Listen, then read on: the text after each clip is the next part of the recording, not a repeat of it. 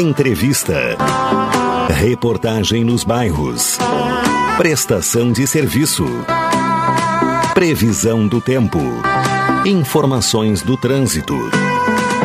Notícias de Pelotas e da região. Programa Cotidiano. O seu dia a dia em pauta. Apresentação Caldenei Gomes.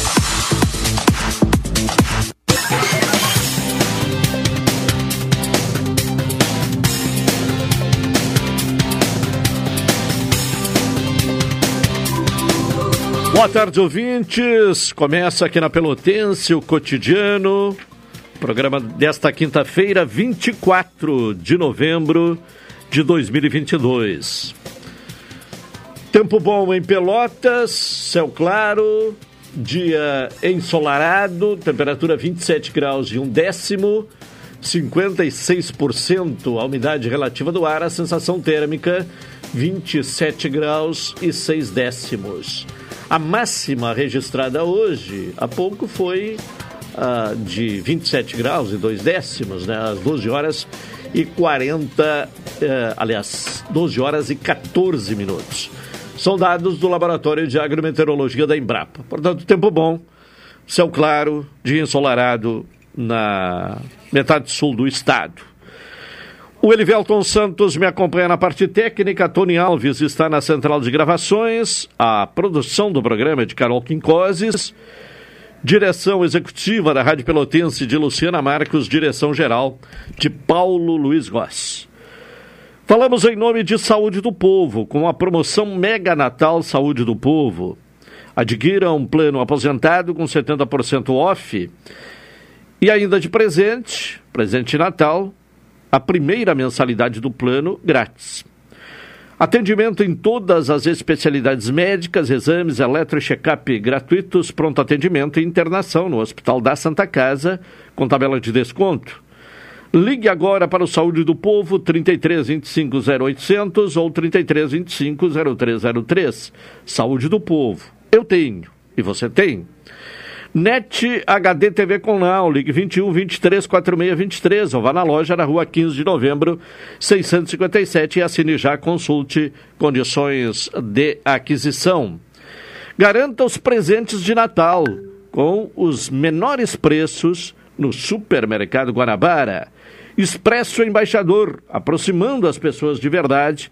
E Café 35 Off Store, na Avenida República do Líbano, 286, em Pelotas Telefone 30 28 35 35. Doutora Maria Gorete Zago, médica do trabalho, consultório na rua Marechal Deodoro, número 800, sala 401, telefones para contato. O 32 25 55 54, 30 25 20 59, 81 14 10 00. Sicredi, gente que coopera, cresce. Vamos à previsão do tempo. Vamos conferir aí os dados meteorológicos para Pelotas e região nesta quinta-feira. Informações com Eliane Alves. A massa de ar seco segue atuando sobre o Rio Grande do Sul, deixando o tempo ensolarado em todas as regiões, e as temperaturas estão em elevação. A temperatura mínima registrada hoje aqui em Pelotas foi de 12,7 graus às 4 horas, segundo os dados da estação agroclimatológica. A previsão do tempo para Pelotas e Zona Sul para essa quinta-feira é de céu claro, ventos de norte passando nordeste, fracos a moderados, e a temperatura máxima prevista para hoje está em torno de 28 graus. Para sexta-feira, a previsão é de céu claro com períodos parcialmente nublado ventos do nordeste passando leste, fracos a moderados. Temperatura mínima em torno de 14 graus e a máxima em torno de 28 graus. Para sábado, a previsão é de céu parcialmente nublado com períodos de nublado. Ventos de nordeste, passando leste, fracos a moderados. Temperatura mínima em torno de 15 graus e a máxima em torno de 26 graus. Essa previsão foi elaborada por Eliane Alves e Eliton Lima de Figueiredo, do Centro de Pesquisas e Previsões Meteorológicas da Universidade Federal de Pelotas. Tá bem, Eliane Alves e as informações do tempo, a previsão meteorológica. A Comissão de Economia, Desenvolvimento Sustentável e Turismo da Assembleia Legislativa realiza hoje uh, quinta-feira, às 19 horas, no auditório do IFSUL de Camacuã, que fica na rua Ana Gonçalves da Silva, número 901, audiência pública para debater o modelo de pedagiamento previsto para a BR-116 entre Camacuã e Porto Alegre. O proponente do debate é o deputado Zé Nunes, do PT, é, e, portanto, convoca todos os interessados, convida né, todos os interessados nesta questão para uh, o debate que vai ocorrer hoje no, no prédio do IFSUL, em Camacuã, a partir das 19 horas. Uh, a informação ainda traz aqui alguns dados. A tarifa de pedágio entre, em, em trechos da, de pista simples será de 11,54 centavos, 11,54 para carros. Já nas rodovias com pista dupla, o montante para esses veículos poderá chegar a R$ 16,15. Se confirmado o preço na licitação, será o pedágio mais caro uh, do Estado. Uh, a Ecosul cobra R$ 12,30 para carros na concessão da BR-392 e da BR-116 na zona sul do estado. Então, esse, esses números citados, né, uh, 11,54 11 para carros em pista simples e R$ 16,15 em eh, pistas uh, duplas, são desses no, dessas novas praças de pedágios que poderão ser uh, implantadas já o, o, processo de licitação no trecho entre uh, Camacuã e Porto Alegre. 12 e 39, Carol Quincós, informações do trânsito nesta quinta-feira. Boa tarde. Boa tarde. Então, no trânsito de Pelotas hoje houve quatro ocorrências. As três primeiras foram apenas com danos materiais e aconteceram a primeira na Avenida Espírito Santo com Rua Montenegro, a segunda na Rua Santos Dumont, entre Marechal Floriano e 7 de Setembro, a terceira aconteceu na Avenida Cis Brasil e a última que registrou lesão corporal foi na Rua Gomes Carneiro com Álvaro Chaves. Além das quatro ocorrências, a informação de que o corredor do obelisco está em meia pista por conta de trocas de postes que estão sendo feitas pela Equatorial. Tá bem, informações uh, do trânsito com Carol Quincós, que também traz as primeiras informações aqui no cotidiano, Carol.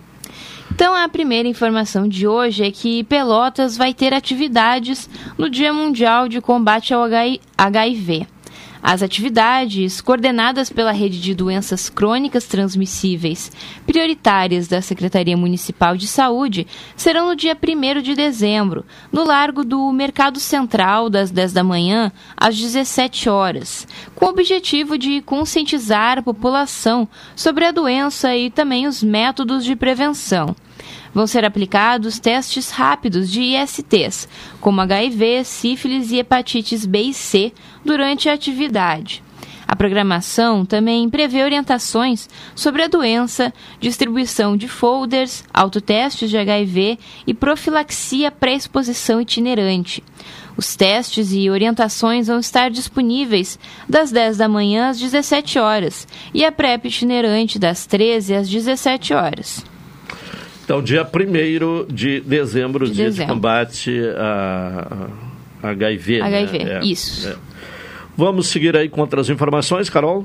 Então, a próxima informação é que o CAPES Escola da UCEPEL vai promover um bazar natalino.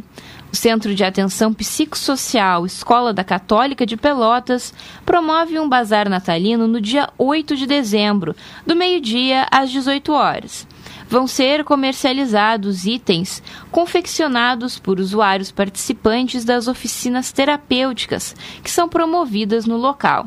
Vão estar em exposição guirlandas, pinturas, colagens, artesanato com reciclagem, artes mistas e mudas de plantas da oficina de horta. Também no mesmo dia vai ter a realização de almoço para integrantes do CAPS, familiares e comunidade, assim como a realização de bingo beneficente e apresentações musicais. Para quem tiver interesse, o CAPES Escola fica localizado na rua Félix da Cunha, número 451. Os itens comercializados no bazar vão custar de R$ 2,00 a R$ 30,00. No local também vai ser possível adquirir o ingresso para o almoço e o bingo beneficente. Tá bem, uh, Carol trazendo informações, né? Lembrando sempre que o ouvinte pode participar aqui do cotidiano com envio de mensagem para o WhatsApp da Pelotense, que é o 984-311-620. Por este uh, contato, né? por este WhatsApp, trazer sugestões de pautas ou questões relacionadas aos temas aqui do programa. Bom, pela Copa do Mundo hoje, no, no primeiro jogo uh, do dia, né? a Suíça venceu Camarões por 1 a 0, jogo do grupo do Brasil. Há pouco, né, terminou o empate entre Uruguai e Coreia do Sul, 0 a 0, mais um 0 a 0 eh, neste mundial. Uh, vamos ter daqui a pouco uh, Portugal, né, que, que, chega além do Cristiano Ronaldo, que sempre é uma expectativa, né, com uma geração de, de, bons valores, né, e, e o Portugal enfrentando o Gana daqui a pouco. Ah, às 13 horas. E mais tarde, a estreia do Brasil, né, contra a Sérvia, fechando esta primeira rodada da fase de grupos da Copa do Mundo. Doutor Wilson Farias já está conosco nesta quinta-feira. Boa tarde. Como é que tem observado aí esses primeiros jogos da Copa? Olha, Cardelim, hoje eu estava inquieto e realmente torcendo para o Uruguai. Eu me acostumei. Eu tenho uma simpatia eu, também muito é, grande por. Eu me acostumei ali na fronteira, ali no Jaguarão, Rio Branco. Eu estudei em, eh, lá no Uruguai, eu trabalhei no Uruguai. Eu sou, era, eu sou ah, muito envolvido com as questões que envolvem o Uruguai. Seguidamente vou a Montevidéu, onde participo de palestras na área jurídica, lá tenho grandes amigos. Eu recordo certa feita que eu fui a Montevidéu é, ver a seleção brasileira contra a seleção uruguaia e eu fui juntamente com o meu grande amigo falecido Aldir Chile. E o Chile, vocês ouvintes, o Chile torcia para o Uruguai contra o Brasil. Eu nunca cheguei a isso, né? Mas o Chile era, era muito envolvido, os livros dele com o Uruguai, e ele torcia abertamente para o Uruguai. E aí hoje eu estava eu tava torcendo para o Uruguai e, e vi, achei o Uruguai time assim, não muito criativo. É, até, até, até, me pergunto, eu não meio sei. travado, né? É, eu, travado. eu me pergunto se o Arrascaeta está com algum problema. É, porque, porque no banco, né? Tecnicamente, eu acho que ele tinha que jogar naquele time no meio do campo. Ah, sim. Não é verdade? Não tem dúvida. Ele eu... e Valverde ali no meio campo, ah, né? os dois juntos. Os dois juntos. Já uh, uh, dariam, pelo menos, a, a, possibilidade de uma criação melhor. E, e, e por falar em... E, e, também tem uma outra questão hum. no Uruguai, né? O Cavani ficou no banco, entrou no segundo tempo, o, o, o Soares começou a partida como titular, mas são jogadores que já não estão mais na plenitude sim, da forma, né? Sim, sim, são jogadores para 30 minutos, né? Jogam, jogam aí, como é que eu diria? Talvez no, até no nome, hein? Até no nome. Sim, é, é, é não tem como deixá-los fora da convocação, né? Neste momento. Eu... Mas claro que não, não produzem mais o que eh, já renderam ao longo da carreira. É, houve surpresas, por exemplo, a a Alemanha, digamos, se ela perde para a Espanha, ela volta. Ela volta mais cedo do que. Imagina o que, que, isso vai representar para o futebol alemão, né? Ah, Duas é. Copas hum. uh, com eliminação na primeira fase, se ocorrer esse ano, porque já caiu na primeira fase na Copa da Rússia. A Argentina ainda pode se recuperar, no meu ponto de vista, né? E estamos ansiosos para ver o nosso Brasil hoje às quatro horas, né? Eu acho eu não sei, eu estou com uma expectativa de que o Brasil vai trazer o caneco. Agora, sabe como é que é? Futebol a gente fica torcendo, né? Espero que tudo se realize. Ô, Caldeirinho, eu, por falar em futebol, eu, eu, eu trabalhava na, na Rádio Cultura de Jaguarão, trabalhava no comércio e tinha, e tinha participação num programa lá de esporte, Cultura nos Esportes, com José Paulo Nobre e Wilson Farias. E o José Paulo Nobre me chamava, agora, falando francamente com Wilson Farias. Eu voltei no tempo, olha bem, eu tinha 16 anos, isso fazem 50 e, e quase 60 anos. Olhem bem. Mas, senhores ouvintes, eu é, às vezes eu me pergunto o seguinte: se eu tivesse que pedir alguma coisa para Sua Excelência, o presidente eleito Lula, tá? Eu eu pediria uma coisa, duas coisas de cara. Primeiro, por favor, fale com o, com o presidente do Senado, Pacheco, né? Rodrigo Pacheco. Rodrigo Pacheco, apresente, que o Senado apresente uma emenda e termine com a reeleição. Porque a reeleição, senhores ouvintes, é um câncer neste país. E ele, e ele inclusive, já manifestou né, que não pretende se candidatar, não é verdade? E o segundo, que eu, o segundo pedido que eu faria para ele, esse dia eu estava falando com uma pessoa ligada ao PT aí, e falando isso, é o problema, eu, eu, eu digamos assim, federalizaria a educação no país. E, daí, evidentemente que todo mundo fala e, e tudo, eu quero saber é, soluções. E eu, eu, eu, estava agora em Sevilha, na Espanha, e fui um cassino, né? E eu cheguei no cassino lá em Sevilha, havia gente do Brasil jogando, jogando. Em qual, tudo que é lugar que eu vou, Carol, eu já fui, a, graças a Deus, a diversos lugares do mundo, os lugares mais longínquos, Jerusalém, cidade religiosa, né? Encontrei nos cassinos pessoas jogando. Quando eu, eu estava em Arroio Grande, ou melhor, em Jaguarão, e eu, num comentário, eu disse o seguinte, naquela época, olhe bem, o cruzeiro era administrado por bicheiros, o navegante por comerciantes, no caso, o seu Dario Neves, que deu origem ao paraíso hoje, e o Jaguarão era administrado por fazendeiros, não é verdade? Lá em, eu me criei lá em Jaguarão, todo mundo jogava e chegava às três horas da tarde, era aquele desespero de gurizada contratados por pessoas que eram ligados ao jogo do bicho, e as pessoas iam para o Uruguai levar dinheiro para a, a quinela oficial que chamava, entre aspas, o descarregamento. Ou seja, para evitar serem surpreendidos, eles descarregavam o jogo no Uruguai, como aqui ainda fazem com bicheiros e outras cidades. E, eu, e lá, eu... Ah, nesse tempo, era permitido? Não, não era permitido nada, era contravenção, mas todo ah, mundo sim. jogava, como é aqui hoje ainda, e se joga de tudo que é jeito. Então eu, eu, lhes, eu lhes pergunto, senhores ouvintes, por, olhe bem, nós temos problemas na educação né? Por que terminar com essa hipocrisia da não oficialização de jogos? Né? Esses dias um deputado, que eu não, não, recordo o nome dele, mas até posso trazer depois, ele fez um levantamento, ele disse que, que isso resolveria todo o problema da educação e saúde do país. E ainda falava que nós temos é, cirurgias invasivas para fazer em todo o país e as, e as pessoas às vezes não conseguem durante um ano quando deveriam fazê-las no dia subsequente. Então, nós temos que terminar com a hipocrisia, não é, Caldenei? Sim. E tentar resolver as coisas. Tá bem, doutor Lúcio Farias, daqui a pouco retomamos esse tema, uh, porque agora vamos ao comentário de Hilton Lozada. Cidadania e Sociedade. Uma abordagem dos principais assuntos do dia no comentário de Hilton Lousada. Hilton Lousada, boa tarde. Boa tarde, Caldenei. Boa tarde, ouvintes da Pelotense. Bom, nesta uh, quinta-feira de estreia do Brasil na Copa do Mundo, quais são os destaques que você traz aqui no cotidiano?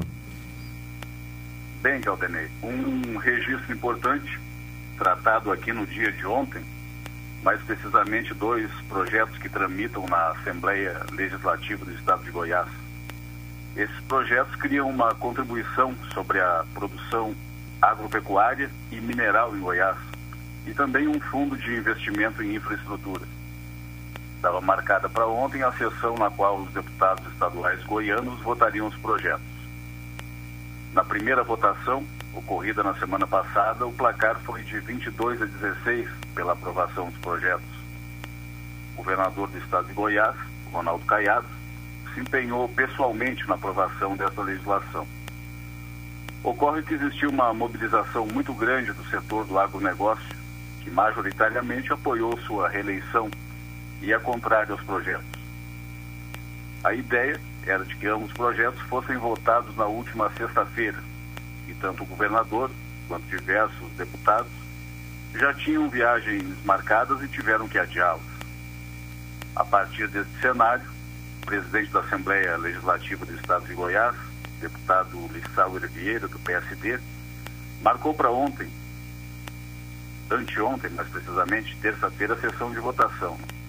Ocorre na sessão que deveria ter ocorrido na terça-feira, houve uma invasão do plenário da Assembleia Legislativa de Goiás por parte de empresários do agronegócio.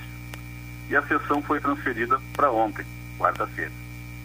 A pressão do agronegócio goiano sobre os deputados estaduais estava muito grande no sentido de que os projetos fossem rejeitados.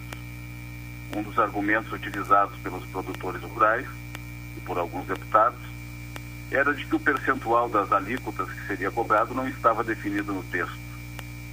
O governador Ronaldo Caiado, no entanto, em entrevista a veículos de imprensa, disse que as alíquotas não seriam superiores a 1,65% e que entidades ligadas ao agronegócio, como a Federação da Agricultura do Estado de Goiás e a Associação dos Produtores de Soja lhe enviaram uma lista de estradas que precisariam receber investimentos.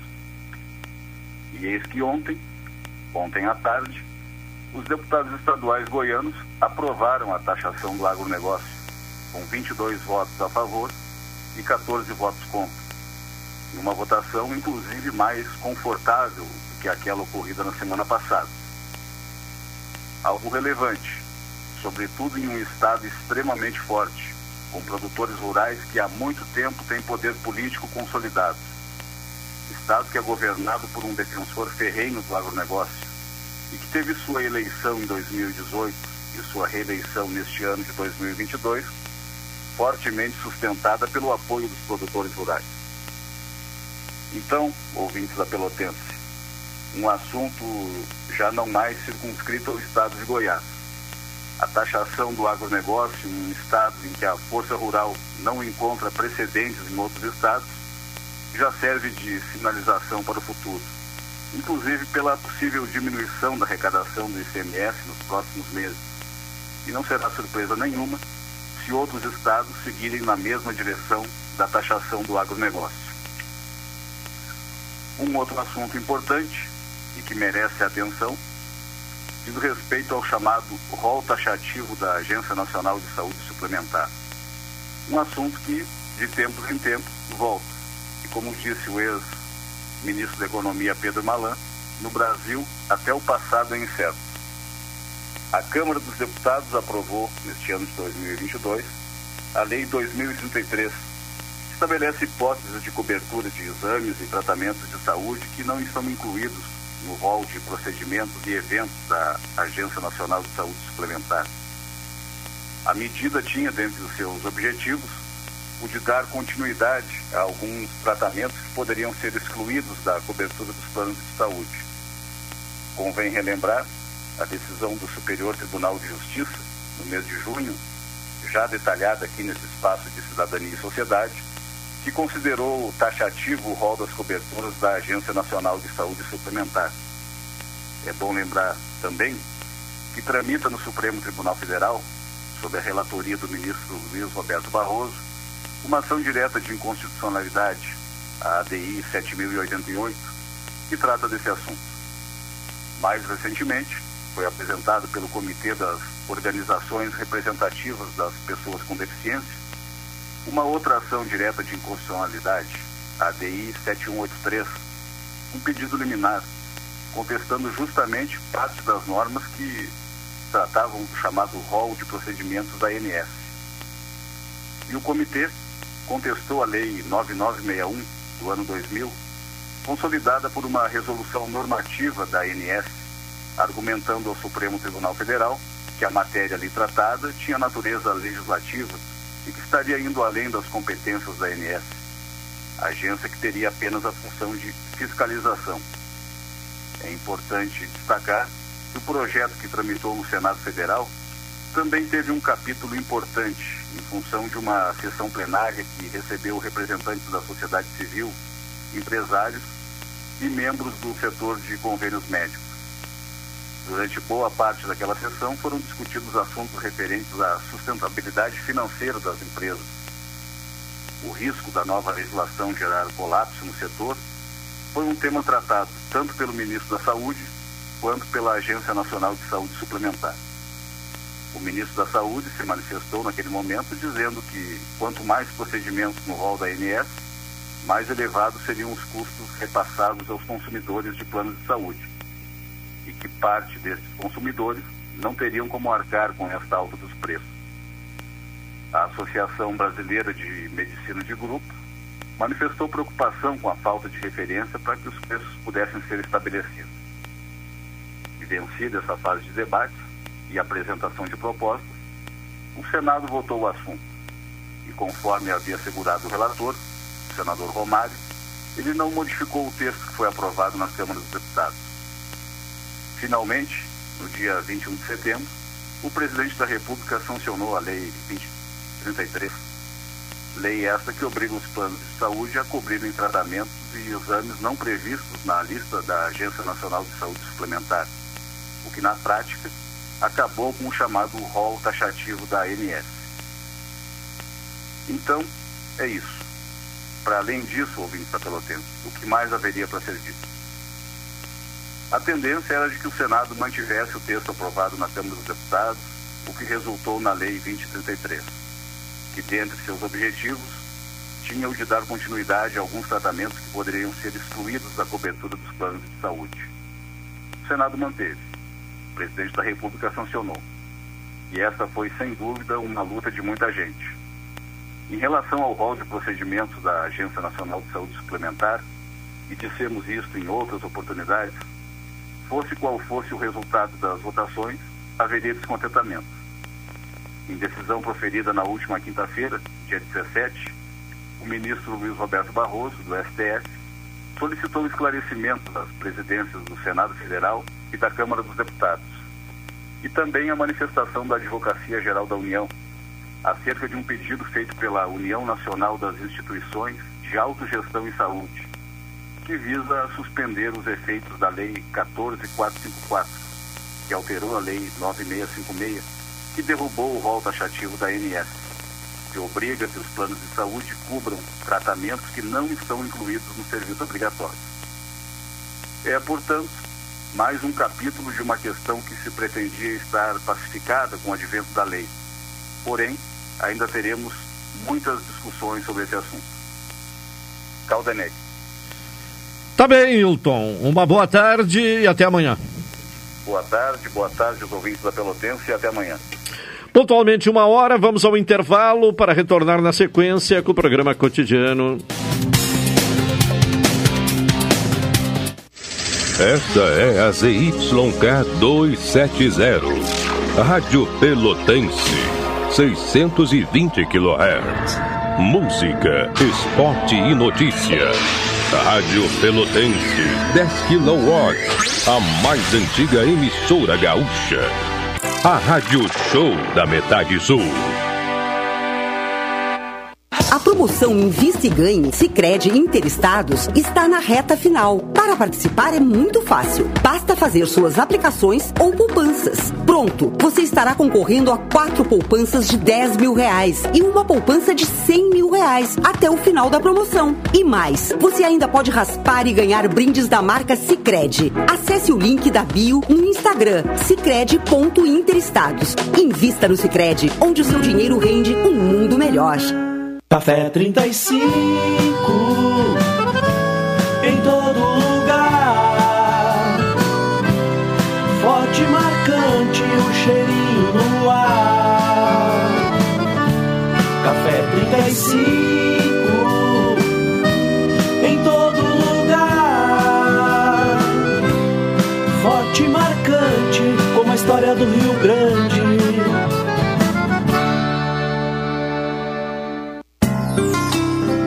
Doutora Maria Goretti, médica do trabalho realiza exames de admissão, demissão, mudança de função, retorno ao trabalho e laudo PCMSO, Programa de Controle Médico de Saúde Ocupacional. Atendimento nas empresas e no consultório médico, Rua Marechal Deodoro 800, Sala 401, Fone 3225 5554 e 981 14 10 00. Vem aí Black Friday. Ó, ninguém me segura que eu quero é comprar muito. Black Friday, Shopping Pelotas. De 24 a 27 de novembro. Descontos de até 70%. Esta não dá pra perder. Expresso Embaixador informa. Entrarão em vigor as novas modalidades da linha Pelotas Porto Alegre, Porto Alegre Pelotas. Agora o direto passa a se chamar Executivo e o Golden Class passa a se chamar Leito. Horários e mais informações, acesse www.expressoembaixador.com.br ou no Instagram, arroba Expresso Embaixador. Expresso Embaixador, aproximando as pessoas de verdade. Oi, sou o Adalim. Estou aproveitando que a vida tem de melhor, pois adquiri o plano Saúde do Povo Aposentado. Sabe por quê? São mais de 10 anos de mercado, selo ISO de qualidade, mais de 10 mil profissionais no Rio Grande do Sul, consultas e exames totalmente gratuitos, centros clínicos, pronto atendimentos, laboratórios e hospitais, internação em apartamento privativo na Santa Casa com tabelas de desconto Vários tipos de planos a partir de R$ 129,90, sem carência, limite de idade ou exclusões. Preço super reduzido para clientes UFPEL, IFSUL, Correio, CE, sindicatos, associações e empresas. Ligue já 3325 0800 ou 3325 0303. Saúde do povo, de casa nova, porque você é a razão do nosso crescimento. Santa Tecla 781A. Saúde do povo, eu tenho e você tem. Acesse agora www.sdpuold.com.br.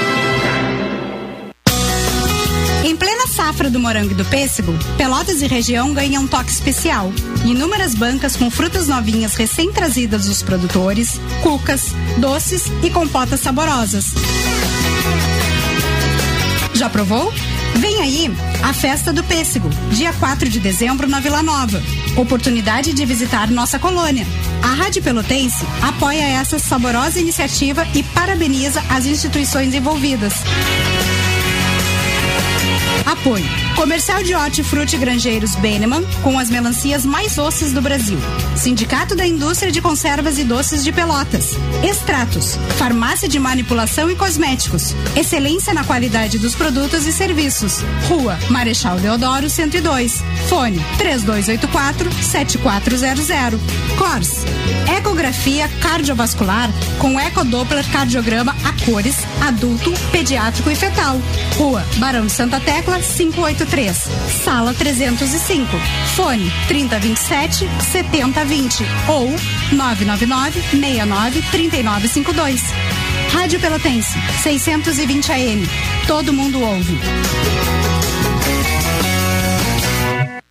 Na Ozirnet é muito mais do que Black Friday. Na Ozirnet é conectividade para toda casa. É a Yellow Friday. Tenha 100% de cobertura em sua residência por apenas R$ 24,90. É isso mesmo. Amplie seu sinal e aproveite esta super condição. Apenas R$ 24,90. Não perca a chance que só a Yellow Friday te oferece. Ligue ou chame o seu Ozir e conheça as condições e possibilidades. 0800 494 2030. Ozirnet, sempre ao seu lado. Programa Cotidiano. O seu dia a dia em pauta. Apresentação Caldenei Gomes.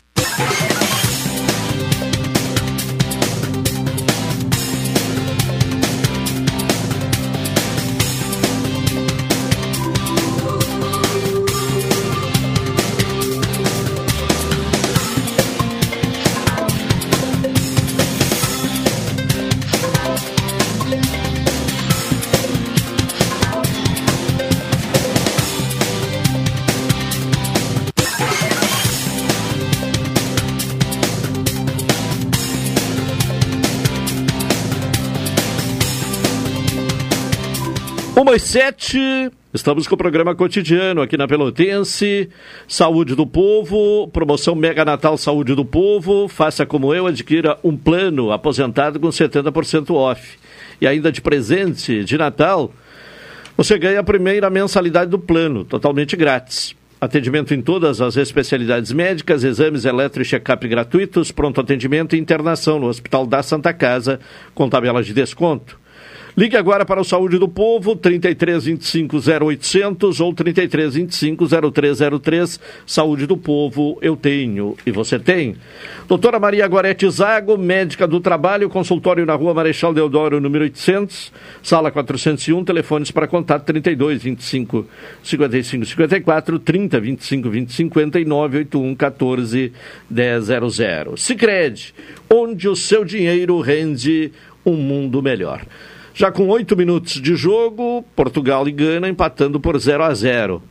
E, e Portugal tem é, no lado esquerdo do ataque o Otávio. Lembra do Otávio? Começou na base do Inter. Chegou a jogar no time principal do Não Inter. Não lembro. Otavinho. Jogou na, na, naquele período do, do Dunga era técnico. E depois foi vendido para o Benfica e lá, aliás, no Porto, e lá se, se firmou, fez o, carreira e se naturalizou português. Né? O Caldenei, ainda falando sobre futebol, eu me chamou a atenção, me chamou a atenção um comentário escrito por um grande jornal, por um grande jornalista, o Jefferson Tenório, que é negro, na Zero Hora. Eu acho ele muito inteligente e leio seguidamente, todos os dias, quando sai o comentário dele. Bem, na Zero Hora eu leio. E vou apenas comentar um trecho aqui. A camisa da seleção ainda é uma ferida aberta. Sim, a Copa do Mundo chegou e nem vimos muito bem como isso aconteceu. Não estamos animados, as ruas não estão enfeitadas e a Copa parece ter perdido a importância no Brasil. Era de se esperar, vimos de dois grandes baques históricos, a pandemia e o processo eleitoral. No outro parágrafo, ele diz assim: o uso fanista e nacionalista da camisa da seleção brasileira pelo bolsonarismo tornou-se a mais distante dos brasileiros. Nem mesmo o futebol, que move paixões, é capaz de trazer de volta o seu significado neste momento. Mesmo que o Brasil traga o Hexa, seu valor simbólico simbólico foi sequestrado por uma parcela de eleitores bolsonaristas e haverá tempo para recuperar. Eu não concordo com esse comentário, até poderia é, ir até o fim do comentário, mas eu quero dizer o seguinte: eu passava no calçadão agora, há poucos minutos, e havia é, muitos vendedores de camisa da seleção e as pessoas loucas para, para comprar as camisas e comprando as camisas, né? Eu tenho um, um eu tenho um filho adolescente e ele pediu uma camisa para usar e todo mundo hoje no centro que eu vi todo mundo então eu acho que está na hora, não digo, é, é esse negócio aí de ideologizar camisa da seleção com político, né? Isso aí está superado, tá? Alguns é que pode é, Eu acho que é, boa parte, é, uma parte significativa da população não se sente à vontade de usar a camisa da seleção. Né? Por esta relação aí com ah, a, a uma uh, questão ideológica. É, né? Mas tu concorda que tu, eu, eu acho que isso vai ser superado? É, eu tá acho sendo... que com o tempo vai ser superado. É. E, e, vai depender muito da campanha do Brasil claro. também, né? Sim, pode É, ser. é, eu mas a- ele, ele diz essa, ele defende essa tese no, É. no, no comentário dele. Mas eu quero dizer, eu quero dizer o seguinte, que a camisa nossa, a camisa amarelinha, né? Ela, ela, eh, se não está estar plasmado isso, ela, ela deve ficar distante da, de- dessa É, o, parte. o problema é política. que uma parte política se adonou de- desse símbolo da camisa amarela. Bom, hoje o Trajano, né, o jornalista, Ah. também fez um comentário que, que disse que eh, ele entende, né, na opinião dele, que há uma divisão, e o Brasil está assim, né, dividido, ou é a favor ou é contra, em relação ao Neymar. Ele entende que a torcida brasileira hoje vai suportar. Hoje não, né, neste momento, no decorrer da Copa. Ah, e é um problema, que, é um sentimento que já vem eh, de antes da Copa. Favor ou contra Neymar? É. Uns torcendo pelo Neymar, porque né, admiram, inclusive as posições que ele toma fora de campo, e outros rejeitando o Neymar mais do que ele já tinha de rejeição em função de posicionamento político dele. É possível que aconteça isso, Calderim, porque ele deu a cara para bater.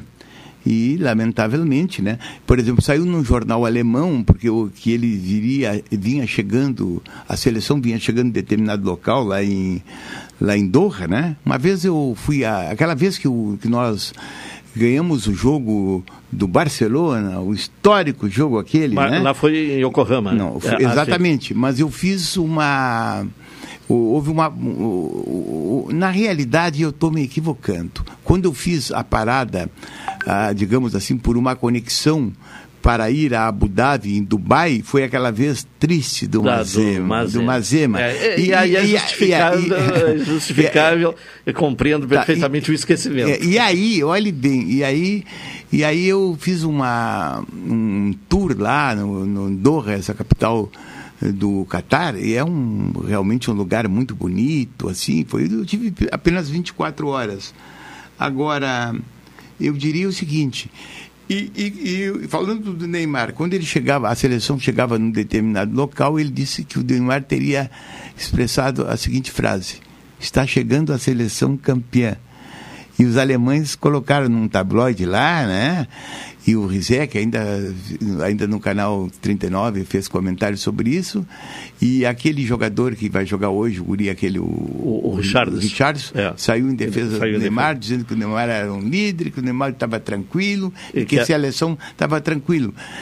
E, e aquela história, o, o, o Caldenei, se tudo for bem para a nossa seleção, não há problema nenhum. Agora, se haver um desastre, qualquer coisa, Ah, é. aí sim. Aí pega. É, e o Neymar fez uma publicação, né, com um- um- vestindo um short já com as seis estrelas, né? E aquilo ali foi é, É, repercutiu, ele- ele repercutiu querendo, mal na, querendo, ele- imprensa internacional, especialmente na Alemanha. Mas a Alemanha, a essa altura, agora já está preocupada com seus próprios problemas. né? Exatamente. É. Não, há, não há como um dia do- depois do outro. É, agora já tem os seus próprios problemas. É, mas, é, então vamos ver né, como é que o Brasil se comporta hoje, né, nesse primeiro jogo contra a, a Sérvia a partir das é, 16 horas. Bom, uh, doutor Wilson Farias, o, o- o PL, né, através do, do presidente Valdemar da Costa Neto, né, e, e- essa eh, questão, né, ela foi antecedida de muita expectativa, entrou com uma ação no Tribunal, eh, no, no- Tribunal Superior Eleitoral, no dia 22, eh, pretendendo, né, eh, questionando de novo a questão das urnas eletrônicas e tendo a intenção, naturalmente, que houvesse anulação de urnas, aquelas de fabricação mais eh, distantes, né, antes do ano 2020. Porém, não, não teve sucesso, como já se previa, e aí surge eh, a, a decisão do ministro Alexandre de Moraes, ministro e presidente do TSE ontem, eh, aplicando uma multa aos partidos que compõem a coligação eh, que sustentou a, eleição, a reeleição de, de Jair Bolsonaro, além do PL, o PR e os republicanos. E aí a- a- essa multa é com base na litigância de má-fé. Gostaria de uma explicação sua a respeito desta questão.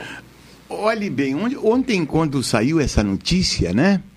Era por volta das. Das ah, era já à noite, quando, É, surgiu, noite, é, é, quando é. surgiu a notícia. Eu, aí Eu, eu tomei conhecimento do Jornal Nacional. É, Aí eu peguei e comecei a, a escutar alguma coisa sobre o assunto. Bem, na, na, na realidade, olhe bem, na, na realidade, eu não gosto de fazer comentários sobre ações ajuizadas quando eu desconheço os detalhes, os pormenores. Mas eu falando ah, ah, assim, rapidamente sobre o assunto, eu diria o seguinte. O, o PL entrou com uma ação no, no Tribunal Superior Eleitoral pedindo a nulidade, a nulidade do pleito, né? alegando vícios, né? vícios substanciais, etc., numa petição que teria reunido eh, mais de 50 laudas. Bem, acontece que é, segundo os expertos no assunto, segundo inclusive advogados de Brasília, diz que a intenção do, do PL, através do presidente Valdemar, é o, da Valdemar Costa, Costa Neto, era, era dar, digamos assim, uma satisfação para, aquele, para, para os bolsonaristas, né? principalmente para aqueles que permanecem ainda acampados, hum, acampados eh, junto aos quartéis e obstruindo eh, estradas e tudo. Mas, e ele, e, e, a, e dizem os especialistas no assunto, tá? ou pelo menos aqueles que estão de plantão lá em Brasília, que a intenção era, era prolongar, prolongar o assunto na justiça para dar, digamos assim, respaldo a essas, a essas narrativas. Acontece que o Alexandre de Moraes ele foi muito rápido e incisivo.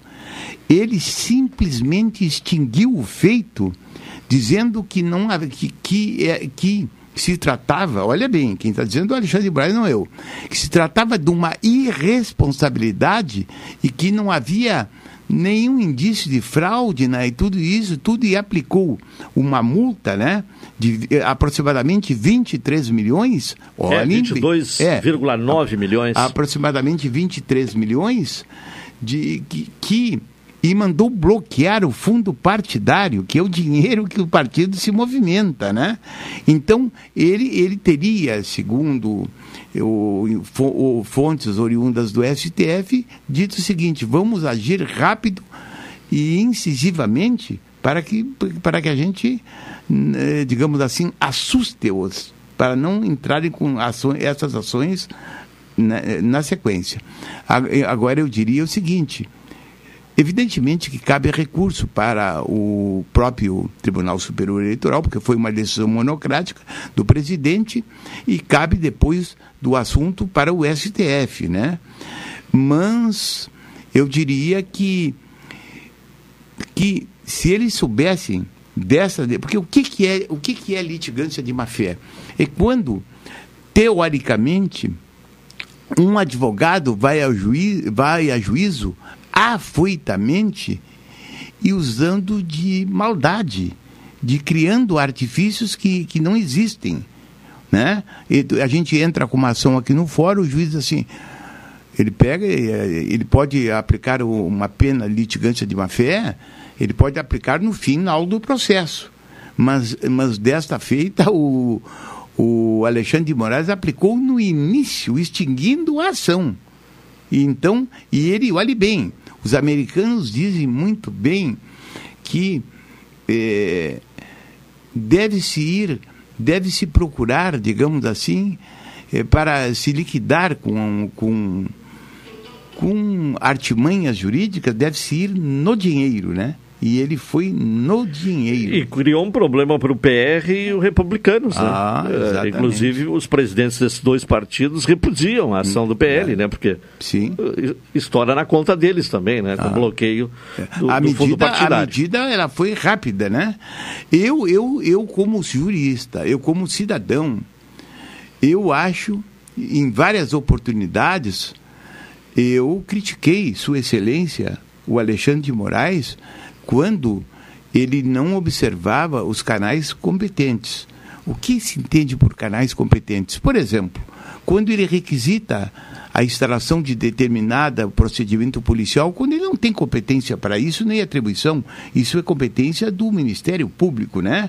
O juiz tem que dar sequência, né, a um, a um desdobramento processual de qualquer ação mas não ele não pode afrontar o devido processo legal. Mas nesse caso, ele, olhe bem, ele era competente como ministro do Supremo, né? A ação foi encaminhada para lá e ele monocraticamente surpreendeu, ele sur, surpreendeu os litigantes. Era o que diziam os especialistas de Brasília, né? E que e advogados que mantiveram contatos com outros advogados ligado, ligados aos partidos, que eles ficaram assim, eles ficaram surpresos, né? E isso aí, isso aí se, tranquilamente vai sustar o, a, o ajustamento de ações similares. E, e, no seu entender, acaba com esse movimento que ainda persiste, especialmente no Mato Grosso, hoje o, o, o centro de maior uh, uh, relevância está no Mato Grosso, uh, desse grupo que insiste em não aceitar o resultado da eleição? É, eu, queria, eu diria o seguinte, né? O, digamos assim,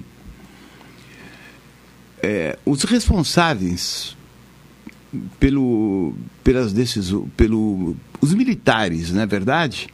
Os militares, os políticos da direita, eles, eles não tomaram uma decisão definitiva em cima do assunto e eles deixam, né?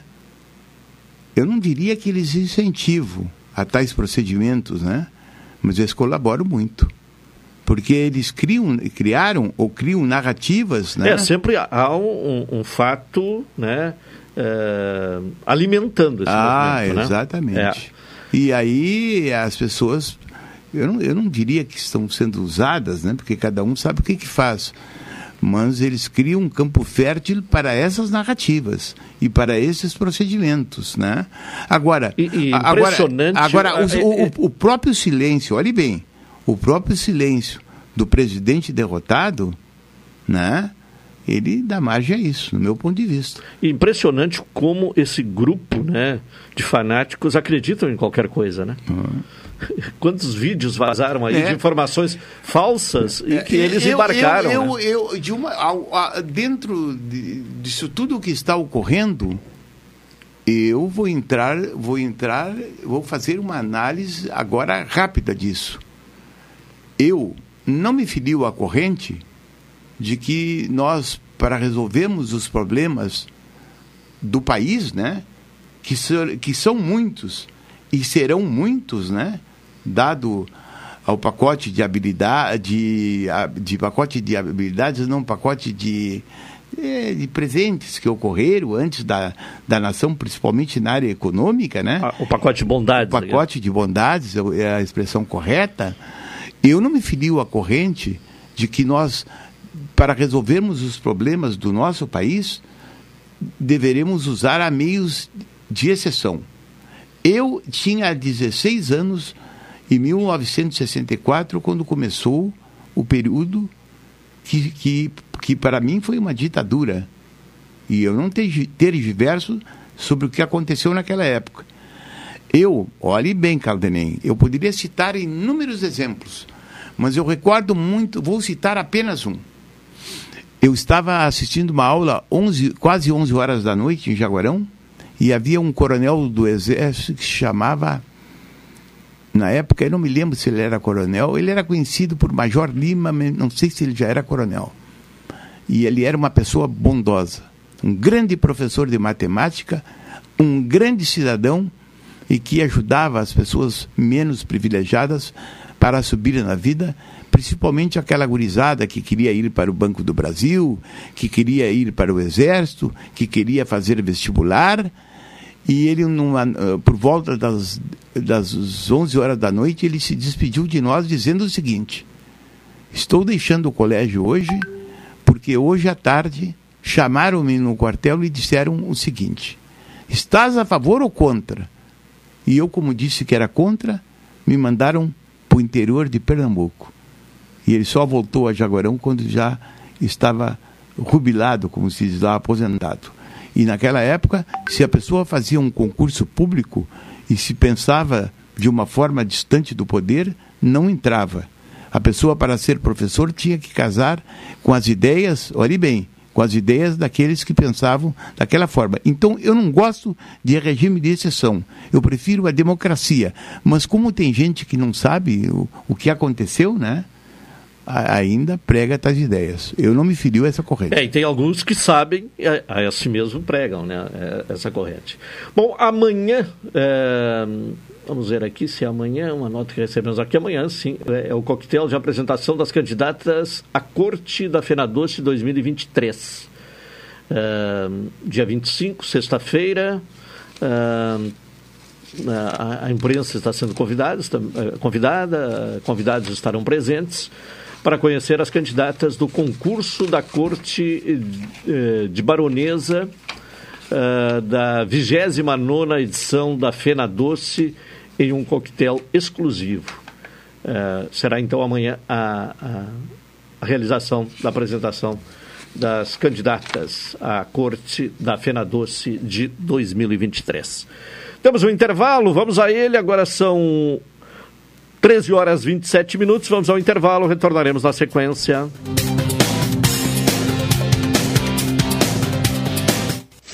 Esta é a ZYK 270, Rádio Pelotense, 620 kHz. Música, esporte e notícia. Rádio Pelotense, 10 kW, a mais antiga emissora gaúcha. A Rádio Show da Metade Sul.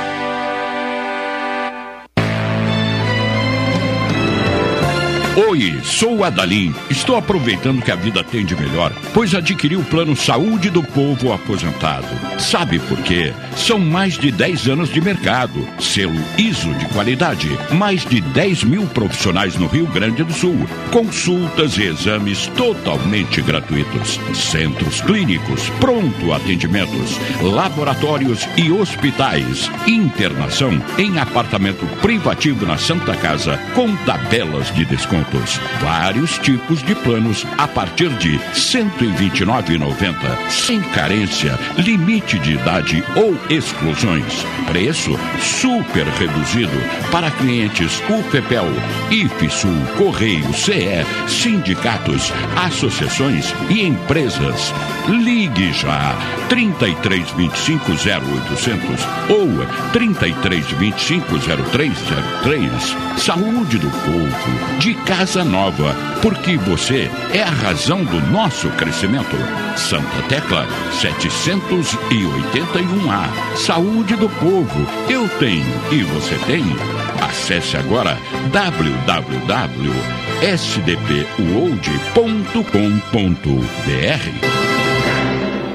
Transportadora Fonseca Júnior é VaptVupt por você. Ligue 053 32 78 7007 e transporte suas encomendas com praticidade, rapidez e segurança. Promo Week Ótica Lume.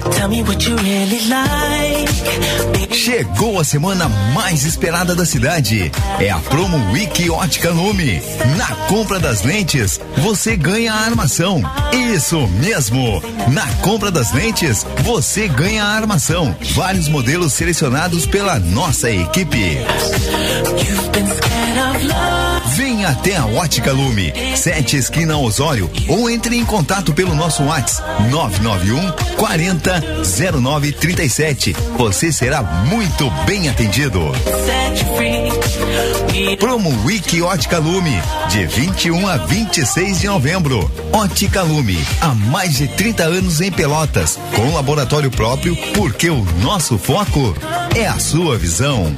Ho, ho, ho. Natal dos Sonhos Shopping Pelotas. Quer concorrer a um apartamento pronto para morar? A cada 250 reais em compras, cadastre suas notas e boa sorte. Compras de segunda a quinta, os números da sorte são em dobro. Consulte o regulamento da promoção em nosso site. Viva um Natal repleto de sonhos no Shopping Pelotas. Ho, ho, ho, ho.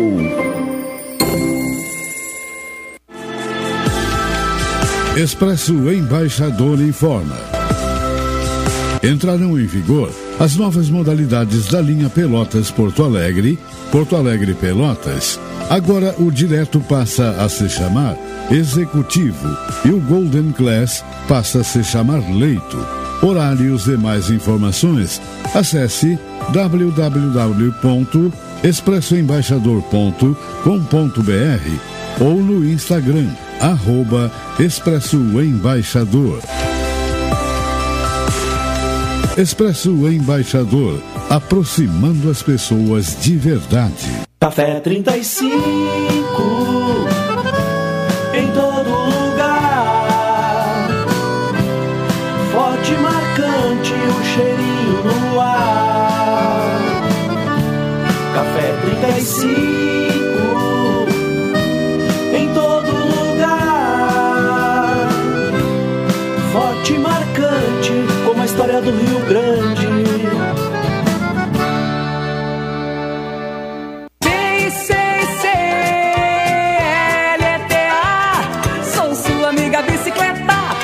Prepare sua bike e venha participar da Pedalada Novembro Azul, dia 27 de novembro, saída às 9 da manhã, da Rádio Pelotense, Rua Alberto Soveral 64.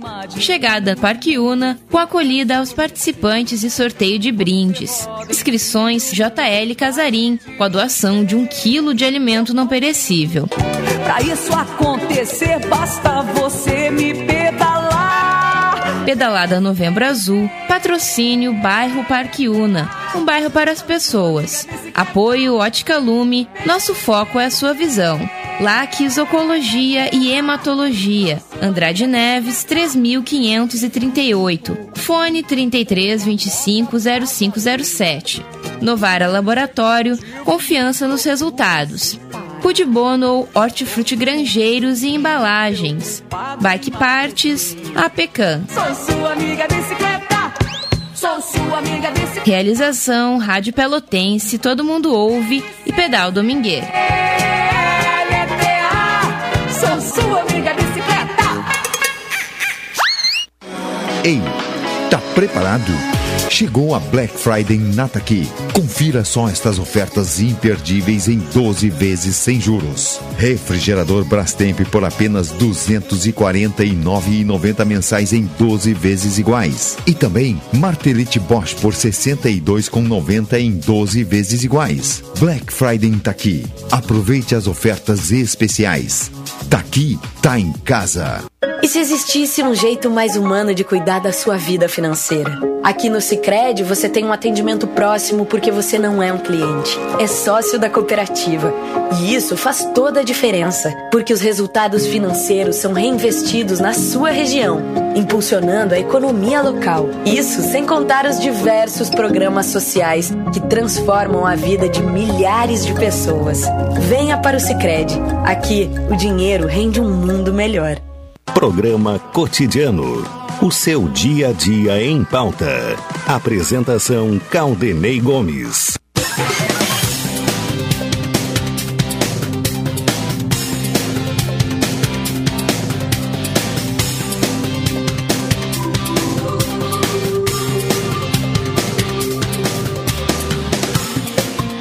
Uma hora e 35 minutos, estamos com o programa cotidiano nesta quinta-feira, NET HD TV com Naulig 21 23 46 23, ou vamos, uh, ou vá na loja, né? Uh, na loja que fica na rua 15 de novembro 657 e assine já, consulte condições de aquisição. Garanta os presentes de Natal com os melhores preços no supermercado Guanabara. Expresso Embaixador, aproximando as pessoas de verdade. 35 minutos do primeiro tempo, segue Portugal 0, Gana 0. Já tivemos o, o, jogo anterior, o empate entre Uruguai e Coreia do Sul, também no 0 a 0. O primeiro jogo, 1 a 0, a, a Suíça contra Uh, Camarões. A, a Escasso Suíça, de gols hoje. É, a Suíça pertence ao nosso grupo. É, é assumiu a liderança. É. Mas, mas foi um jogo fraco, eu, eu não vejo assim. Tecnicamente nem... eu não vejo, eu, é, eu, vejo não, todo, não... todos os, os, clubes que, que O único clube que me surpreendeu positivamente foi a Espanha, né? A Espanha, sim. Eu não consegui ver, até porque ah, eu estava eu, aqui, eu não consegui assistir um a, a todo o jogo. Um futebol agressivo e rápido. Agora gostei também da Inglaterra. Da Inglaterra. É. Também muita também, rapidez, também. uma equipe renovada. É, renovada. É, e, então... Porque a Inglaterra, é, a gente que é do ramo, eu, eu sou do ramo porque eu, eu, eu vivo futebol há muito tempo e, e tudo. O que, que a Inglaterra funcionava? atirava a bola para dentro da área e alguém cabeceava para outro. Sim, é, a Inglaterra se notabilizou hum. uh, exatamente por isso, a bola aérea, né? A bola Era aérea. só a bola aérea. Hum. Mas uh, essa a, o enriquecimento da liga inglesa, né? Ah, Começou sim. a levar os melhores jogadores, Ah. os melhores treinadores. E isso e, e- os clubes também se recuperaram financeiramente. Isso mudou o, É, o na patamar do futebol na inglês. Espanha eles defendem abertamente essa tese, que o futebol espanhol né, começou a melhorar depois da, da importação de craques de tudo que é lado. Sim, e, e- junto e, também treinadores, né? Claro, e o- treinadores. e os treinadores. Então vão com novas ideias e isso vai E isso é uma desenvolvendo. coisa, isso é uma coisa que não vai modificar de um de uma hora para outra em face da moeda, né? Por exemplo, a gente fala em 5 euros e 5 reais. 5 reais não faz nada. E 5 euros é 25 reais. É diferente, né? É, vale cinco vezes mais, É, né? então, no mínimo, né? É, no mínimo. Bom, é, sei se já temos aí a possibilidade de contato, ainda não? Então daqui a pouco vamos ter o- um contato. Vamos falar então, doutor Vilso Farias, já que o, o, o STF, eh, até não sei se saiu decisão ontem, né? Eu não, não, não observei nada, sobre a questão da revisão da vida toda, né? É, o- a sua opinião e, e- informações que o senhor tem a respeito desta questão que interessa a uma parcela, né? Não a, a todos os aposentados, depende de caso a caso, mas para alguns pode ser um reforço interessante eh, ser aprovada a revisão da vida toda para uma melhora no valor eh, da aposentadoria, né? Esses dias eu estava aqui num, num programa aqui, juntamente com o Leandro, e estava o meu amigo, colega, competente advogado, o Perobon, como é o nome dele? É? É, Olímpio Olímpio Perobon. Perobon. E nós fizemos um comentário né, sobre esse assunto, né? trocamos bastante ideias e os ouvintes começaram a telefonar, foi ótimo. Bem, agora eu diria o seguinte: adiado o julgamento da revisão da vida, toda, da vida toda da aposentadoria no STF. Caso foi interrompido, Caldeirem, em março por um pedido de destaque do ministro Nunes Marques. Marcado para esta quarta-feira, ontem, É, que seria ontem, ontem, ontem é. foi adiado o julgamento da chamada revisão da vida toda no Instituto Nacional do Seguro Social INSS, pelo plenário do Supremo Tribunal Federal, o STF. Pela tese, senhores ouvintes, da revisão da vida toda, todas as contribuições previdenciárias feitas ao INSS pelos trabalhadores no período anterior a julho de 1994 podem ser consideradas no cálculo das aposentadorias. Com isso, parte dos aposentados poderá aumentar seus rendimentos. Em março, o caso estava sendo analisado, março próximo passado, pelo plenário virtual da Corte, quando o julgamento foi interrompido, interrompido por um pedido de destaque do ministro Nunes Marques. O placar, o placar já estava definido de maneira favorável aos pensionistas por seis votos a cinco. Bem, apesar da interrupção de Nunes Marques, a expectativa era que hoje, ou melhor, ontem, o Supremo apenas pronunciasse o resultado do julgamento. Isso porque em junho a Corte mudou o procedimento a respeito dos pedidos de destaque quando o julgamento foi iniciado com voto do ministro aposentado, como é o caso. Quando o processo começou a ser julgado, o ministro Marco Aurélio já havia votado a favor da revisão, hoje aposentado. Com o pedido de destaque, o julgamento teria que começar do zero. No seu lugar, votaria André Mendonça, que é o substituto da corte. Como o placar está em 6 a 5, com apenas um voto de diferença, isso poderia mudar o resultado. Mas a mudança regimental feita pelo Supremo permitiu que votos de ministros aposentados sejam mantidos em novo julgamento. Uma lei de 1999 elatou-se novas regras para a aposentadoria e introduziu uma transição que usava o marco de julho de 94 por ser o momento da implantação do Plano Real para combater a hiperinflação. Quem começou a contribuir depois disso não é afetado pela decisão do STF. Isso não quer dizer, senhores ouvintes, que todos tenham que todos que tenham contribuído antes de julho de 94 serão beneficiados com a revisão da vida toda, como é conhecido. Dependendo do caso, a correção pode baixar o valor da aposentadoria do segurado. Nessa situação, continua sendo aplicada a regra mais favorável ao trabalhador. Bem, a decisão do STF será tomada na análise do caso de apenas um aposentado, mas tem repercussão geral. Olhe bem, está sendo julgado um caso de uma pessoa. e deverá ser observada por juízes e tribunais para todo o país diante da repercussão geral. Resta agora esperarmos né, o que o Supremo diz em torno desse assunto. Certo, então não houve a decisão ontem, né? Continua uh, uh, aguardando. Bom, temos um contato agora com a vereadora Miriam Marrone. Vereadora, boa tarde. Boa tarde, Caldenei. Boa tarde, todos os teus ouvintes.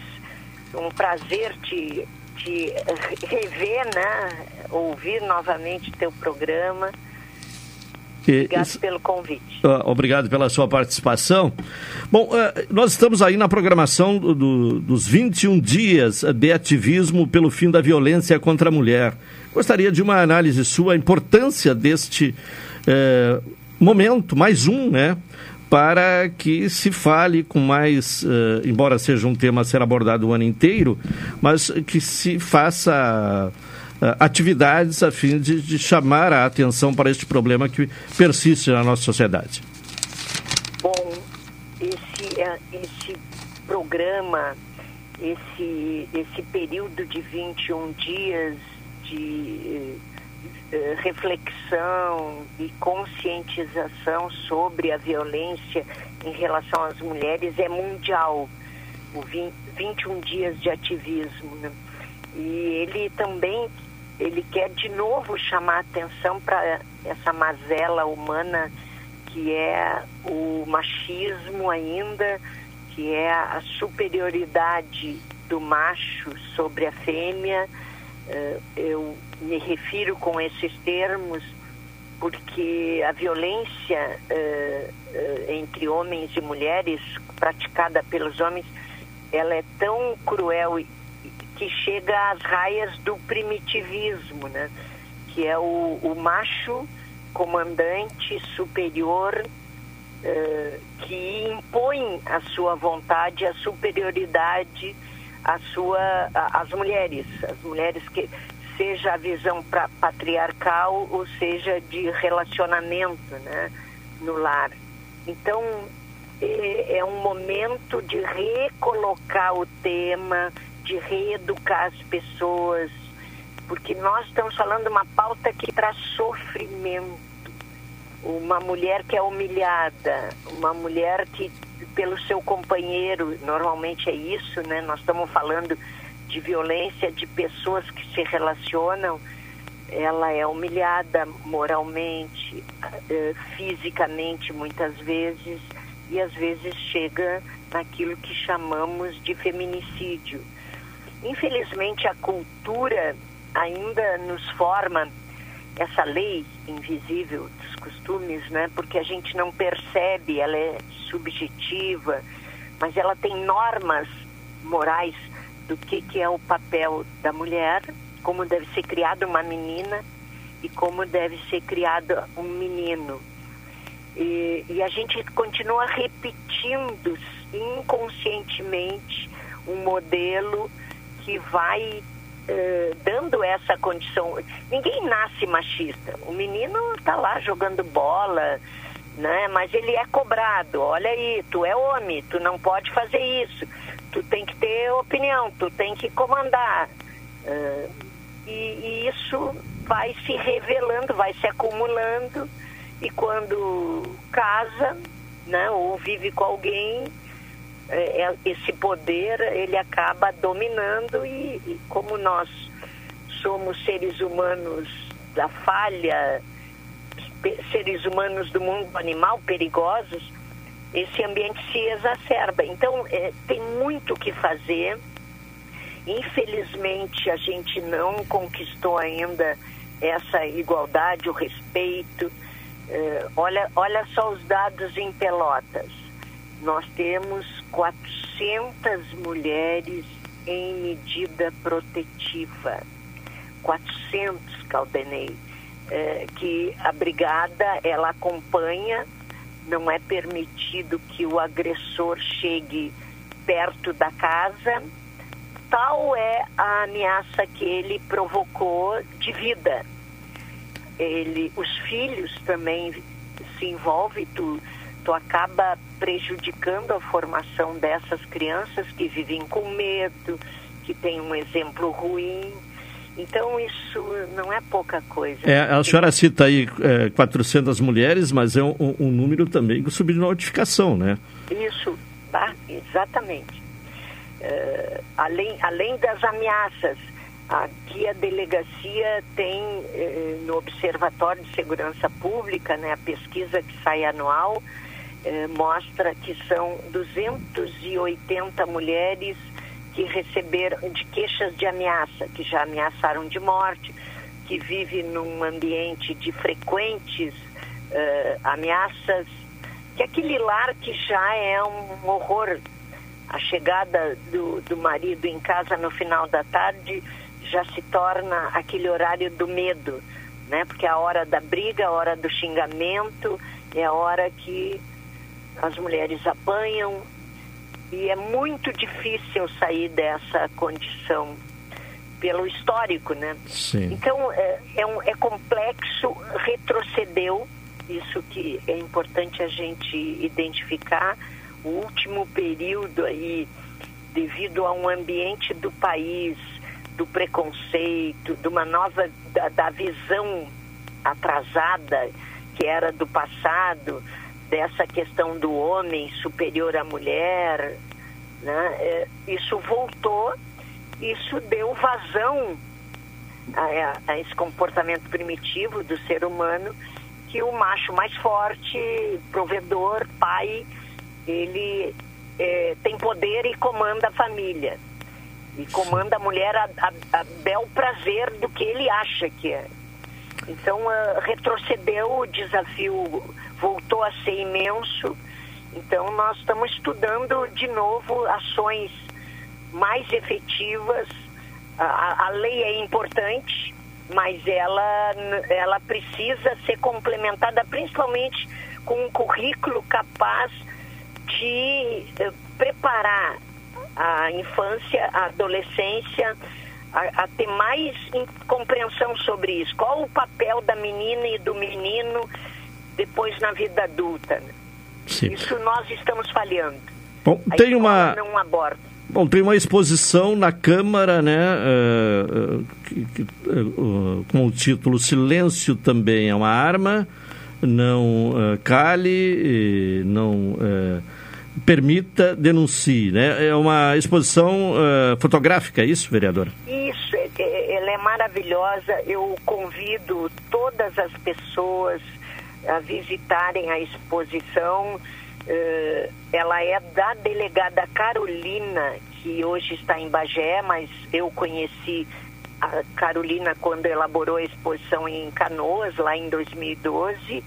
E, e é uma exposição que a delegada, ela veio ontem, uh, fizemos uma palestra com elas e as delegadas aqui também, que contaram, né, seu cotidiano de horror, de tristeza, né, de, chega até 12 eh, registros por dia, né?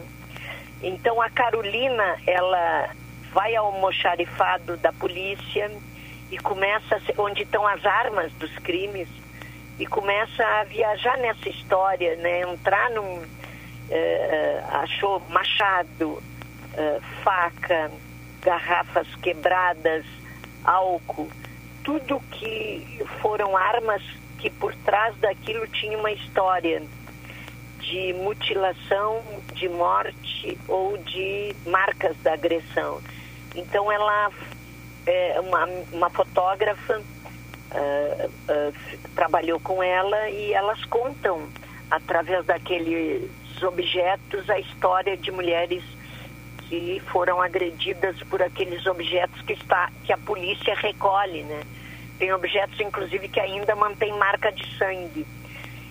E ele tem o objetivo de fazer a, reflexão para que quem ainda não teve coragem de denunciar, que vive ainda nesse, nesse ambiente né, triste, que leva os filhos também a adoecerem então convido a todos. Até o dia 30, né? A exposição. Até o dia 30. Na, na é, Câmara de Vereadores. Até o dia 30. Bom, aproveitando a oportunidade, vereadora, a, a, senhora está no grupo de trabalho de direitos humanos, né, na equipe de transição do, do governo Lula, é isso? O que é que representa para a senhora? Não, eu tive o, o prazer e a honra de ser, ser sido convidada pela deputada Maria do Rosário, que coordena o tema direitos humanos no governo, e, e, ela me convidou pela minha trajetória em direitos humanos, pela minha formação em psicologia. Estou muito honrada em ajudar e ao mesmo tempo estamos já trabalhando online, né? Vou a Brasília dia 28, 30 para um fechamento de um primeiro relatório em saúde mental. Estamos avaliando a legislação, o que mudou, e, e mudaram muitas coisas, infelizmente, para pior. Retiraram vários programas que eram consenso internacional, que são os centros psicossociais, que foi a grande mudança com a reforma psiquiátrica de enxergar a saúde mental como algo a ser tratado com dignidade, com inclusão, porque até então, os anos, uh, final dos anos 80, era basicamente hospital psiquiátrico, clausura e sedação. Não havia um olhar para a saúde mental inclusivo e, e com essa visão de que é possível colocar o ser humano vivendo socialmente. Né? Ele tem foi provado isso, né? Nós, nós recuperamos várias pessoas. E volta agora porque foi tirado o financiamento da rede psicossocial, do Hospital Dia, uh, foi retirado recurso uh, de programas como uh, a prevenção, né? foram, foram colocados dinheiro apenas em hospitais psiquiátricos com aquele modelo eh, perverso de sedação e clausura, bota lá dois meses, meses e, e mistura os, as patologias, o esquizofrênico, o dependente, com a depressão circunstancial, que às vezes é episódica, tu teve um fato na tua vida que te leva a ter uh, uma situação momentânea e aí tu tem uma crise, o lugar que tem é aquela mistura de patologias graves com médias, leves e a base de que medicação. Então isso não é tratamento, isso é desrespeito humano. Então nós vamos ter que voltar de novo toda com a visão uh, humanista da reforma psiquiátrica do modelo terapêutico respeitoso que passa pelo hospital dia, pelo leito no hospital geral, não precisa só uh, o hospital psiquiátrico, o hospital comum para evitar o preconceito. Ele também, como, assim como ele trata diabetes, como ele trata coração, ele pode tratar uh, a, a doença uh, mental numa ala especial, né? Tem dado certo, São Lourenço faz isso há muito tempo, né? Então, nós vamos retomar os programas, a UPA ter o departamento de saúde mental aberto 24 horas, né? Porque é preciso, tu tem uma pessoa que entra em surto, ela precisa ter um pronto-socorro aberto de saúde mental. A UPA pode cumprir isso, assim como Sim. o CAPES, que, que não saiu do papel o CAPES 24 horas, CAPES 3, retomar o CAPES álcool e droga, o CAPES da infância e adolescência. Então, saúde mental Sim. ficou abandonado. É. Uma visão apenas de comunidade terapêutica que a maioria não recebe fiscalização, então elas trabalham apenas com a religião, o que é um erro, né? Saúde mental precisa da religião, mas ela é uma doença, portanto precisa da medicina, claro. precisa da psiquiatria. Então nós estamos caminhando, levantando esse diagnóstico. E, e, e... e futuramente, vereadora, vamos conversar com mais tempo sobre esse tema. Ah, com certeza. Tá bem, então. Quero tá lhe agradecer a presença. Obrigada, hein? Obrigada. Tá, tá, bem, uma boa tarde. Boa tarde. Uh, Doutor Wilson Farias, para finalizar o programa, alguma questão aí? Olhe, Caldenei, é, a única coisa que nós gostaríamos de falar, que de, até vou falar dentro desse assunto que a, que a, a, a vereadora Miriam colocou com muita propriedade, é, na, o problema da violência, né? Contra a mulher. Contra a mulher. Eu, agora na Espanha, mais precisamente na Universidade de Sevilha, num seminário lá sobre violência de gênero, houve uma conclusão, uma conclusão de um trabalho feito por uma brasileira que é que está radicada na, em Sevilha, que dá aula na universidade, ela é oriunda da Universidade de São Paulo, a Bárbara Sordi. E nesse trabalho ela, ela uh, tinha uma conclusão parcial de que o sistema, o, olhe bem, o sistema de, de persecução penal, é, escute-se Ministério Público, Polícia e Judiciário, né? E que ele, cada dia mais, ele depende não apenas, único e exclusivamente, do promotor de justiça, do delegado, do juiz, e sim de, de, de, um, de um trabalho de interdisciplinar que envolva, por exemplo, assistência social, psicologia, entende? Isso foi, uma, foi um tema colocado que eu achei de grande profundidade. Na Europa, uh, tem países que recebem verbas né, da União Europeia, né, e, e, para que implantem, né, que materializem efetivamente e todos os órgãos uh, é, unidos, interligados. interligados. Tá bem, doutor Vilso Farias, obrigado por hoje. Lhe aguardamos na próxima quinta-feira. Na próxima quinta-feira vamos tratar né, de um tema que até foi sugerido pelo senhor a respeito do Colégio Pelotense, né, que pode ter aí a desativação do ensino médio, né? Uh, Quinta-feira esse assunto estará em pauta aqui no programa. Final de programa então, vem aí a super tarde. Retornaremos amanhã às 12 horas e 30 minutos com mais uma edição do Cotidiano. Boa tarde, até amanhã.